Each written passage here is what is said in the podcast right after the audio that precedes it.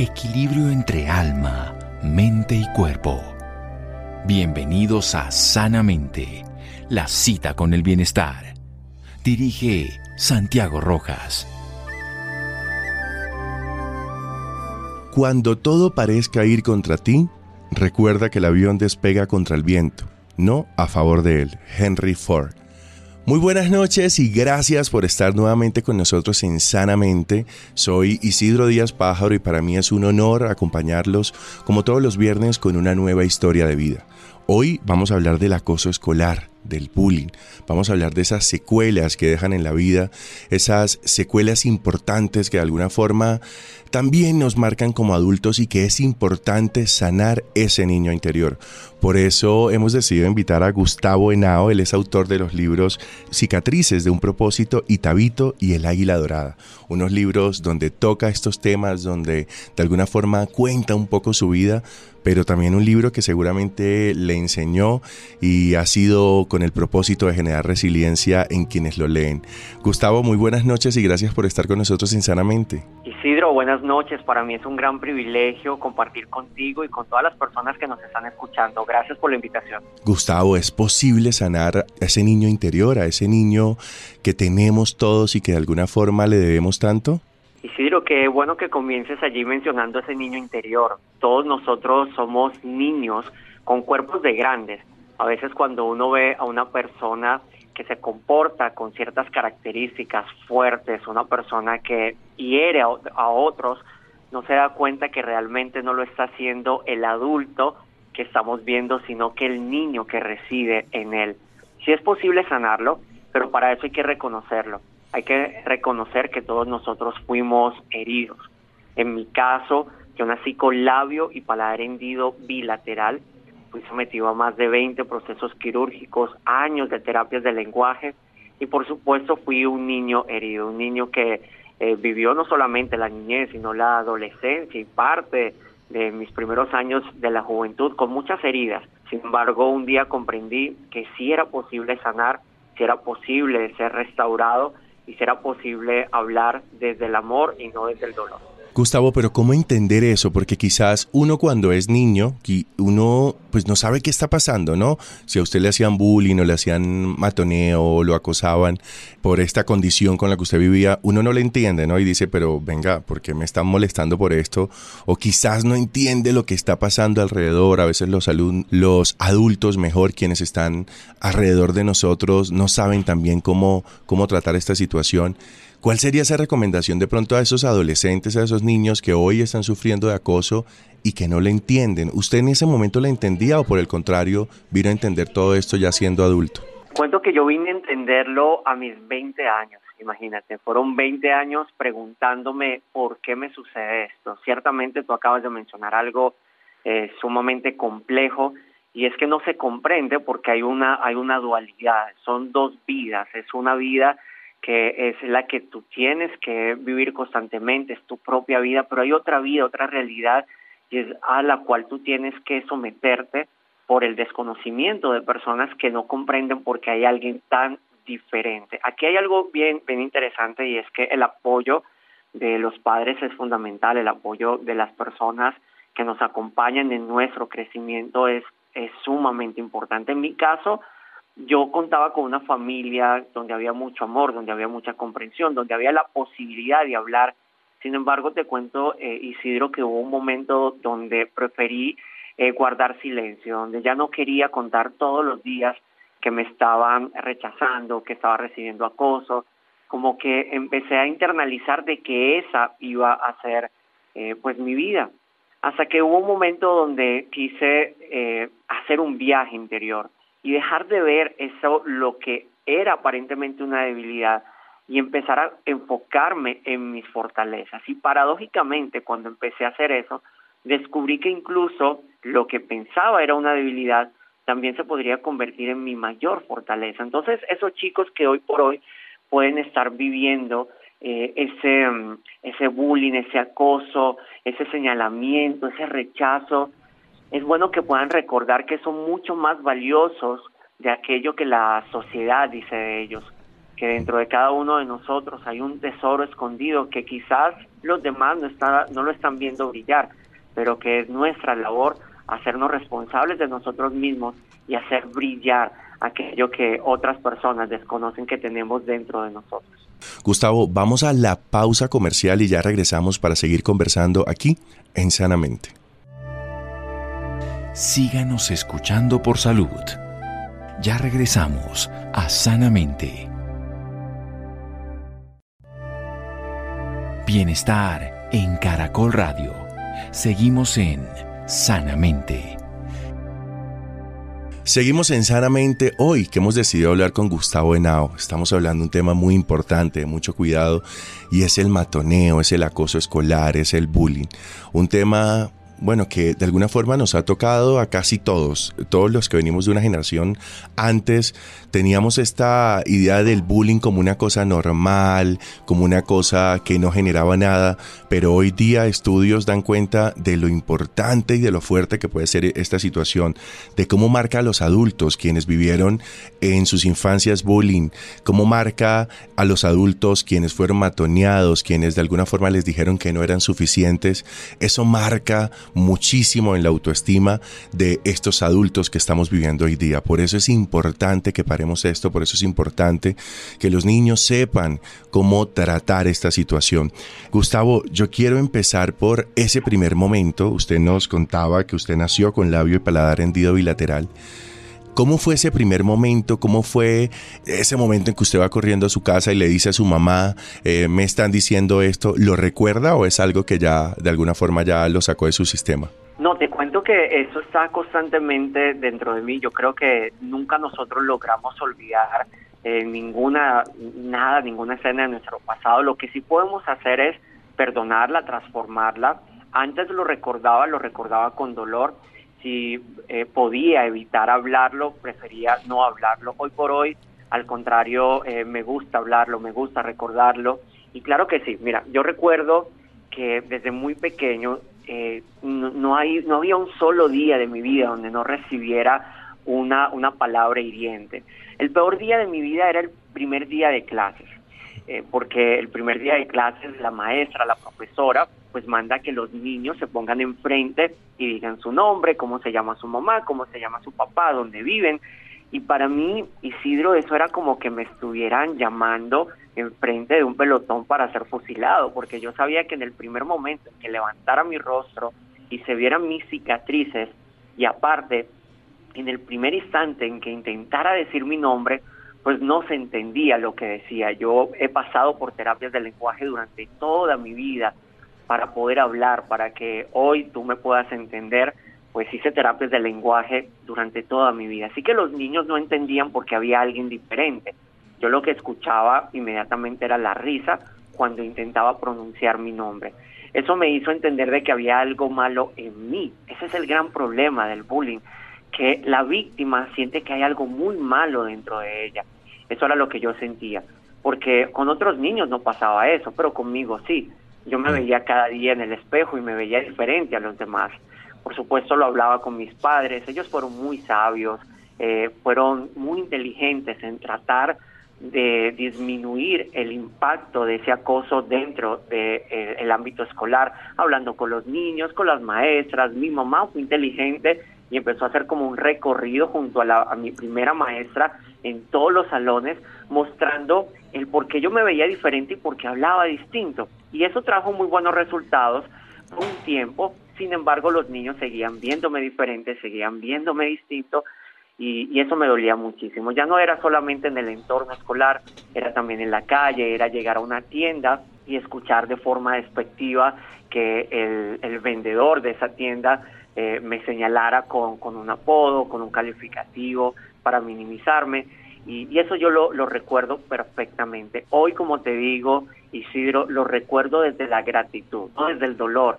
Primero yo veía ese pasado como una herida, ahora lo veo como una cicatriz y tal como dice en mi primer libro, una cicatriz con un gran propósito. Gustavo, pero de alguna forma eso marca en cuanto al crecimiento, ¿no? Cuando uno es un niño que le comienzan a decir cosas, una de dos, o se para firme y eso le hace una personalidad a uno muy fuerte, o de alguna forma como que merma en su personalidad, ¿no? Nos volvemos un poco más retraídos, ya no queremos hablar, igual usted desde el comienzo sabía que si hablaba de pronto se iban a burlar.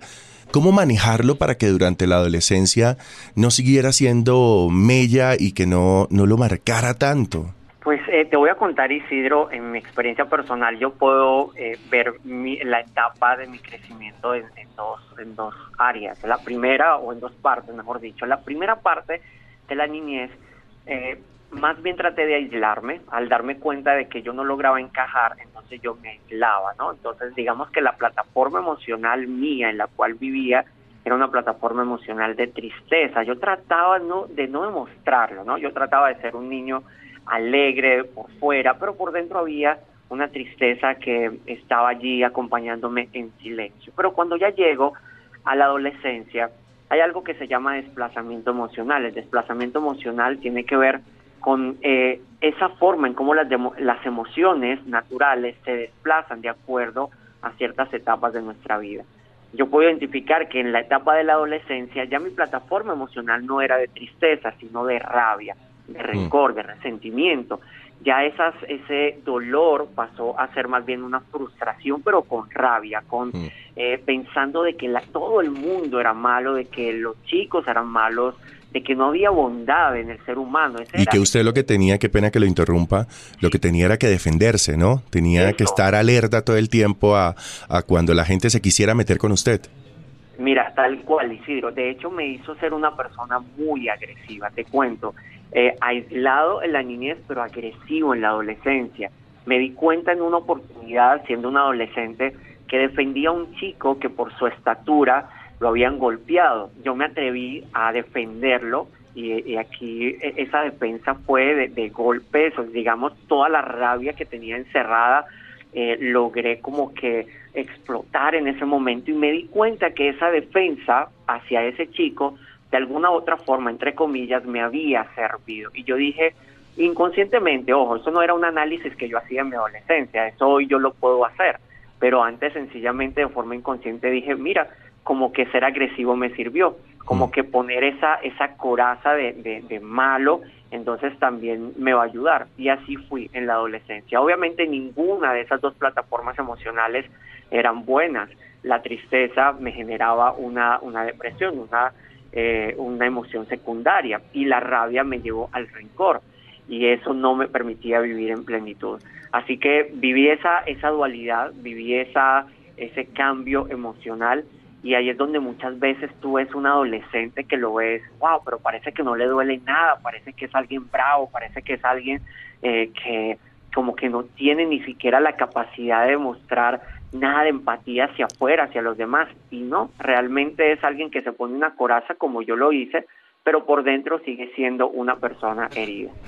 De alguna manera es una forma de protegernos también. Sí, indiscutiblemente. De hecho, nosotros yo siempre eh, lo veo de esa forma. Yo cuando veo a una persona que ostenta de ser una persona muy fuerte, de ser una persona incluso con, eh, con el ceño fruncido, con rabia o que, que pareciera que tiene un carácter inquebrantable, si tú analizas dentro de esa persona puede haber un niño herido, una niña herida de ocho años que no ha terminado de sanar algo. Entonces, eh, esa primera pregunta con la que iniciamos cuando tú hablabas de ese niño interior es tan importante porque no fue sino hasta que yo pude reconciliarme con ese niño, hasta que yo me di cuenta que todo lo que había vivido no era algo malo, sino que era una oportunidad para brillar de manera diferente, cuando aprendí a perdonar, cuando incluso empecé a generar un tipo de empatía hacia los que me habían herido, porque entonces volvemos al mismo punto, todo aquel que ha sido herido termina hiriendo.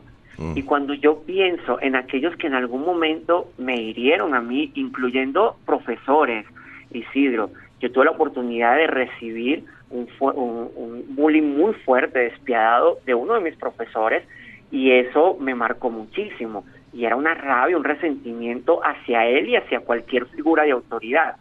Pero en el momento que, que pensé y dije, ya va, ¿qué tan herido pudo haber estado ese profesor para herirme de esa manera? En ese momento empecé a generar un tipo de empatía que me llevó al perdón, que me llevó a reconciliarme no solamente conmigo mismo, sino con aquellas personas que me habían herido. Y lo que era, pues una debilidad, se convirtió en mi fortaleza.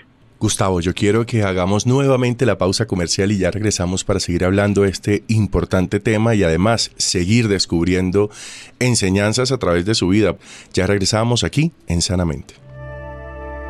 Síganos escuchando por salud. Ya regresamos a Sanamente. Bienestar en Caracol Radio. Seguimos en Sanamente. Seguimos en Sanamente y el turno ahora es para nuestra recomendación literaria.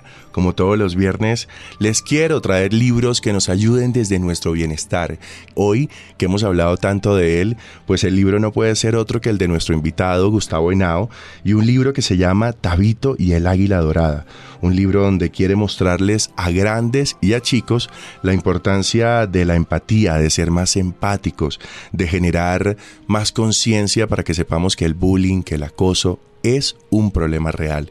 Quizás de alguna forma por años lo hemos visto como un tema menor, como algo de a todos nos pasa, eso no es nada del otro mundo, pero lo cierto es que es un tema que hay que ponerle cuidado y lo cierto, que es un lo cierto es que es un tema que necesitamos que se concientice en los padres, en los niños, en los profesores, en los rectores, en toda la sociedad.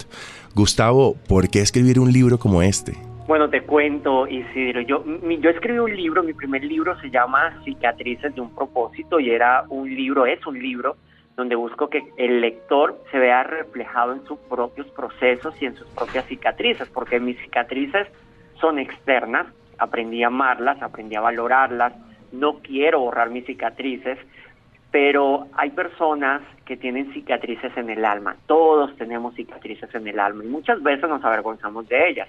Así que mi primer libro tenía la intención de demostrar cómo esas cicatrices tenían un gran propósito, pero empezó a ocurrir algo, Isidro, y es que en conferencias me conseguía a padres que compraban el libro para niños, para sus hijos. Y te cuento que eso me confrontaba porque honestamente yo no escribí el, mi primer libro con una narrativa infantil. Entonces eso me llevó a, a, pensar en esos niños también, no solamente en los niños de hoy, sino en los niños que un día fuimos, en ese niño interior. Así que pues decidí escribir eh, en forma de una historia real combinada con la fantasía, pues un libro no desde el Gustavo que soy, sino desde el Tabito que fui. Entonces allí el personaje principal es ese niño que un día fui, Tabito. Tabito tiene un encuentro con una águila dorada y esa águila dorada le lleva a descubrir una cantidad de cosas que el por qué él vive lo que vive y cómo sanarlo y cómo convertir todas esas heridas realmente en una razón para triunfar y para ser feliz con plenitud. Gustavo, yo me pongo a pensar mientras lo escucho porque debo confesarle que yo también fui una persona eh, víctima del acoso en el colegio, pero quizás yo entendí que la forma de que no me acosaran a mí era acosando a otros. ¿Cómo hizo usted para sanar en ese momento esa rabia y no ser ahora el acosador, pero con toda? Porque usted decía algo muy importante en su conversación y era muchas de esas personas que lo matoneaban a usted, pues también venía desde el dolor. Y usted eso lo entendió y veo que lo habla de una manera muy precisa, muy bonita, pero no debió ser un proceso fácil. Mira, Isidro, eh, fue un proceso que me llevó 20 años, literalmente. Y cuando hablo de 20 años, es que pues cada vez que me pasaban situaciones difíciles, cada una más compleja que la otra, pues siempre llegaba la pregunta de, de, por qué me pasa esto, por qué nací así y por qué hacen esto conmigo, ¿no? Te entiendo perfectamente cuando tú hablas de cómo eh, de alguna u otra manera sentiste que tu forma de defensa debería ser un ataque, ¿no? Porque a fin de cuentas terminamos dando lo que nosotros recibimos. Así es. Pues así, así en algún momento, como te comentaba en la adolescencia, lo hice y te voy a confesar algo, y esto es algo muy personal, no pretendo hacer acá eh, una bandera y decir pues que quien no lo haga de esa manera nunca sanará, pero fue lo que sucedió conmigo, fue lo que sucedió conmigo. yo busqué respuestas por medio de una cantidad de corrientes filosóficas, psicológicas. Eh, lo intenté por muchos, de, muchas maneras. Honestamente nunca lo logré, conseguía más preguntas. Pero hubo una oportunidad, y aquí es donde menciono que es algo muy personal, que tuve eh, la oportunidad de tener eh, una, un encuentro con Dios, de revisar mi espiritualidad y de reconocerme como hijo de Dios. Y creo que allí todo cambió. ¿Sabes por qué? Porque antes yo me miraba como los demás me veían y por supuesto ellos no me conocían, tenían una mirada distorsionada de quien yo era. Y usted empezó a, creer esa mirada también, ¿no? Uno empieza a creer eso que te dicen los demás. Exactamente, se termina convirtiendo en etiquetas que determinan nuestra identidad, son como los hashtags que nosotros utilizamos en las redes sociales, un hashtag sencillamente etiqueta o da una identidad a una foto, a sí mismo, una mirada, una palabra, termina etiquetándote. Ahora, entonces dejé de verme como los demás me veían porque su mirada era distorsionada. Pero cuando intenté verme como yo me veía, pues estaba peor porque mi mirada personal estaba condicionada por lo que siempre había recibido. Y entonces, ¿qué hice, Isidro? Empecé a verme como Dios me ve. En ese momento todo cambió. Dejé de verme como los demás me veían y como yo me veía. Y empecé a verme como Dios me ve. En ese momento todo cambió una mirada hacia adentro, pero hacia adentro buscando al Creador, buscando a Dios, como te digo, es algo muy personal y en ese momento creo que todo cambió, porque tuve la oportunidad de perdonar, porque tuve la oportunidad de reconocerme como alguien con propósito y dejé de ser la víctima, porque mm. fíjate que aquí también uno eh, eh, entré en ese, en ese papel de que pobrecito yo, de que mira cómo la gente me trata, de que mira todo lo que he pasado y empecé a verme como una persona valiosa. Y dije, no, definitivamente voy a dejar la autocompasión, voy a dejar de ser la víctima y voy a tomar todo aquello del pasado para hacer algo en mi presente y poder inspirar a otros en, en mi futuro. Así que, pues creo que esa fue, eh, el, digamos, el momento de la eureka, donde todo cambió. Gustavo, ya estamos llegando al final de este espacio eh, o al final de esta conversación mejor. Yo no lo quiero dejar ir sin hacerle dos preguntitas muy importantes y es la primera, ¿cómo es hoy día para Gustavo ver que además de escritor se ha vuelto también una persona que hace conferencias sobre este tema, que conversa como le está haciendo hoy sobre este importante tema? cuando piensa en ese niño que ni siquiera era capaz de alzar la mano para decir me llamo Gustavo Henao, eh, estoy en tal curso, porque ya la simple idea de pensarlo le daba miedo, le asustaba, y hoy día se ha vuelto un conferencista, ¿cree que todo lo que pasó tenía una razón de ser? Sin duda alguna, Isidro. Eh, lo creo firmemente y es parte de mi mensaje. Todo tiene un propósito. Yo viví un gran proceso, pero hoy reconozco que ese proceso tenía escondido un gran propósito. A veces la historia más difícil de vivir se convierte en la más fácil de contar. Hoy cuando puedo viajar a alguna empresa, algún, alguna organización, eh, algún país donde soy invitado, cuando puedo hacerlo y tomo un micrófono y miles de personas me escuchan, recuerdo a ese tabito herido, ese tabito que estaba en un baño llorando, preguntándose por qué nació así. Y puedo mirar a ese tabito y sonreírle y decir, valió la pena valió la pena el dolor, las preguntas, el proceso, el rechazo, porque esa historia difícil de vivir se convirtió en la más fácil de contar. Hoy mi día a día es un día de, gratitud cuando puedo hacer algo como esto, Isidro. El, el simple hecho de que yo te hable y tú me escuches para mí es un sueño cumplido, estoy cumpliendo mi propósito y eso me hace vivir en plenitud y en una plenitud con gratitud. Así que eh, ver cómo mi vida se convirtió en una paradoja, que aquel que no podía hablar hoy está hablando, pues es un sentimiento de gratitud. Te cuento incluso que hoy entrenamos conferencistas, tenemos más de 800 speakers certificados y cuando certificamos speaker, pues ese es nuestro mensaje, más allá de la técnica, más allá de las palabras perfectas, lo que comunica, lo que inspira y lo que transforma son las palabras que salen desde el corazón avaladas con tu propia historia. Pero, ¿cómo lidiar un poco con el ego, Gustavo? Porque quizás cuando uno pasa de no hablar ahorita, estar siendo un conferencista, como le decía yo, y usted obviamente todo lo hace por usted, pero no hay por ahí una poquito de esa actitud de, ok, lo logré y ojalá esta gente se entere que lo logré, o por el contrario, siempre es desde, desde su satisfacción personal. Yo creo que el ego es, una línea muy delgada que nosotros, eh, sin darnos cuenta de forma inconsciente, podemos cruzar esa línea.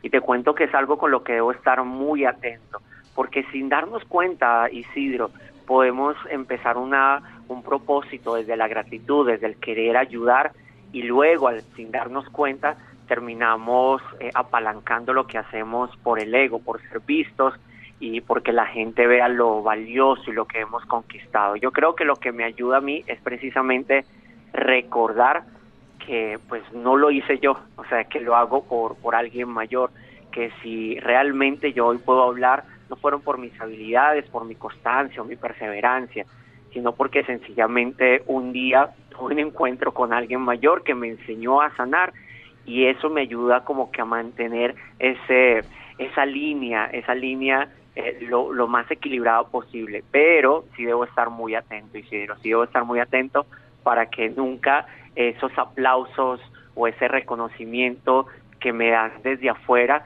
llegue tan profundo de mi corazón que termine creyendo que los méritos son exclusivos para mí. Por último, Gustavo, yo quiero que muy brevemente le mandemos un mensaje a los padres ¿no? que están escuchando este programa y que quizás a veces no saben cómo manejar el acoso, no saben cómo manejar em, el bullying que viven sus hijos o a veces sus hijos también son eh, los acosadores y realmente no saben qué hacer o manejarlo o que alguna forma también o que de alguna forma mejor también lo han naturalizado. ¿Cuál sería ese mensaje final en la voz de Gustavo Henao? Isidro, yo creo que aquí tocaste algo indispensable para esa conversación y es que todo radica en el hogar. Tanto las víctimas como los acosadores y los espectadores salen del hogar. ¿Qué podemos hacer como padres? Yo soy padre, tengo dos hermosos hijos y si yo no quiero que mis hijos sean acosadores, yo tengo que tener mucho cuidado con mi comportamiento, no solamente con lo que yo les digo que hagan, sino con lo que ellos me ven hacer porque lo que yo hago habla, habla tan fuerte que lo que digo no se escucha. Entonces, ¿cómo yo puedo empezar a prevenir el hecho de que mis hijos no se conviertan en acosadores? Sencillo, Isidro, empezar a tratar a todas las demás personas sin etiquetas, sin juicios, sin señalamientos, con empatía, apoyar a los más débiles. Yo debo tener mucho cuidado como mis hijos me ven hablarle a, a, los vigilantes de mi urbanización, a las personas que limpian, cómo me ven saludar a los que están barriendo en la calle, porque eso mis hijos lo están viendo y se están dando cuenta que papá no ve a alguien como diferente ni como menor a mí por ningún tipo de situación o condición. Entonces, los padres, si, si realmente quieren que sus hijos no sean acosadores, deben aprender desde la educación a tratar a los demás sin etiquetas, sin rechazo, sin juicios, mucho cuidado con lo que hablan delante de sus hijos, no solamente delante, simplemente tener cuidado con, cómo se expresan eh, hacia los demás, eh, el gordo, el flaco, el barrigón, el pelotal, o sea, nada de de esos, de esas palabras, de esos señalamientos, porque sus hijos empiezan a verlo como normal, como algo natural. En el caso de que si no queremos que nuestros hijos sean víctimas, ¿qué tengo que hacer? crear espacios de comunicación en nuestro hogar, que dejemos tanta tecnología y empecemos realmente a, tomar espacios de conversación. A veces, para hacerlo fácil, simplemente toma el celular, toma la tablet y, y edúcate por ti mismo. Pero si dejamos eso a un lado y tomamos esos espacios para que ellos puedan conversar y saber que no van a ser juzgados, que papá y mamá saben manejar los conflictos, entonces eso les ayudará a los hijos a de manera abierta poder decir, papá, mamá, hoy me hicieron esto en el colegio, enseñarles a usar su voz, enseñarles a poner límites, enseñarles a hablar con docentes, con las personas encargadas, que el, el, bullying se vive en silencio, el acoso se vive en silencio y debemos enseñarles a nuestros hijos a que usen su poderosa voz.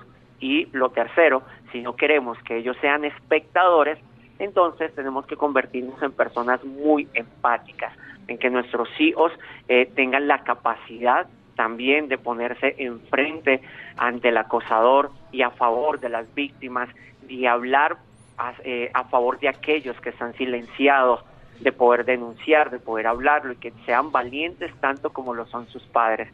Todo comienza en el hogar, todo comienza eh, por la empatía, por el amor y por tener una crianza realmente consciente, enfocada en que nuestros hijos sean portadores de amor y no que dejen huellas de dolor. Gustavo, muchísimas gracias por estar con nosotros en Sanamente. Muchísimas gracias a ti, Isidro. Qué buena conversación. Y bueno, un saludo también para todas las personas que nos escucharon. Y ustedes no se despeguen porque ahora vamos a seguir conversando sobre este tema. ¿Cuáles son las consecuencias emocionales que deja el acoso escolar?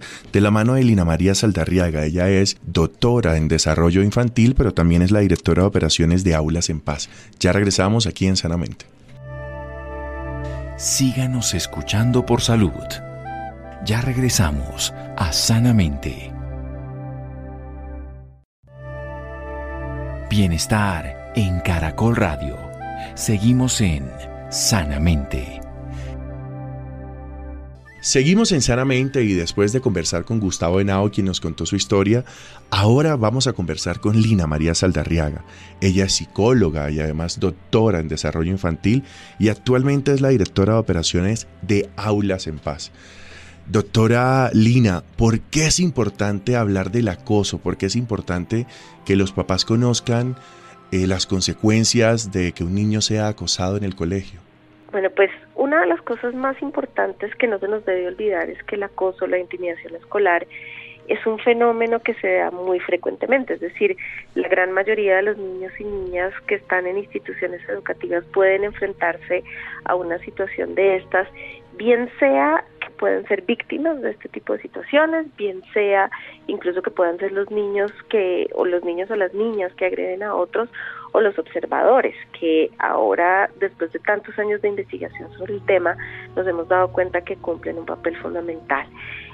Entender eso, más entender qué es lo que pasa para cada uno de estos roles, digamos, de los que te estoy hablando, es muy importante porque uno lo puede prevenir y darles herramientas socioemocionales a los niños, niñas y adolescentes puede pasar que si uno no trata estos temas o que si uno no, no salva a ese niño herido de acoso, eso pueda seguir hasta la adultez, quizás como esa parte violenta o quizás como características de uno tengan que ver con ese acoso o matoneo que se vivió durante esa época escolar? Claramente, y hay ya toda la evidencia científica al respecto que respalda la idea de que si uno no hace nada en el momento, digamos, en el que ocurre cuando los niños están en edad escolar, eso tiene consecuencias muy negativas a largo plazo. Y fíjate que una cosa que uno piensa, eh, Isidro, es que las consecuencias son solamente para los niños que son víctimas. Y en realidad lo que sabemos ahora es que los niños y niñas que son agresores o los niños y niñas que son observadores también pueden tener consecuencias muy negativas. Digamos que las que son más familiares para nosotros son esas consecuencias de las de las víctimas. ¿Qué puede pasar? Pues, si fundamentalmente lo que yo recibo todos los días es una agresión sistemática. Recordemos que, que el bullying o la intimidación escolar tiene tres características. Es una eh, situación en la cual hay alguien que agrede a otra persona de manera intencional, en donde hay un desbalance de poder y además donde hay una repetición. Es decir, esto no es una pelea de un día, sino que ocurre constantemente. Entonces, si yo soy esa persona y constantemente soy víctima de situaciones en las que me agreden, me dicen cosas, me las me roban cosas, me pueden pegar o incluso ahora a través de los medios digitales, por ejemplo, difunden una foto mía, arman un chisme, etcétera, etcétera. Todo el tiempo estoy yo pensando que eh, soy vulnerable, no valgo la pena, hay algo mal en mí, no puedo encajar con los otros, con mis pares, no sé cómo defenderme, no sé cómo expresar mis emociones.